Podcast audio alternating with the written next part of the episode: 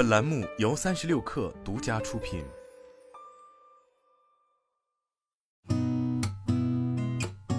八点一刻，听互联网圈的新鲜事儿。今天是二零二三年七月二十六号，周三早，我是金盛。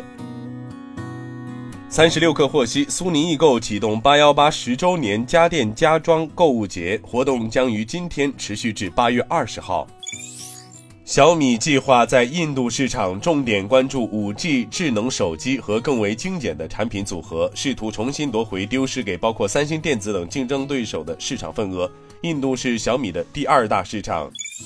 针对茶颜悦色将开放加盟的消息，茶颜悦色方面回应没有开放加盟，也没有开放加盟的相关计划，目前门店全部为直营。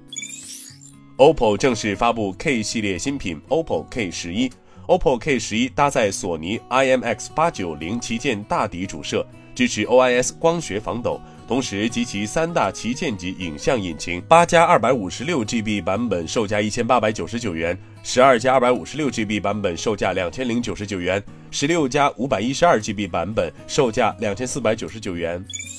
马斯克发帖解释了他为何要将 Twitter 改名为 X 公司，并去除著名的蓝鸟标志。称此举是为了将该业务重塑为一个广泛的通信和金融交易平台，及他此前多次提到过的万能应用。特斯拉披露的文件显示，二零二三年第二季度，特斯拉在中国市场实现营收五十七点三一亿美元，较去年同期的三十七点八七亿美元增加十九点四四亿美元，增幅为百分之五十一点三三。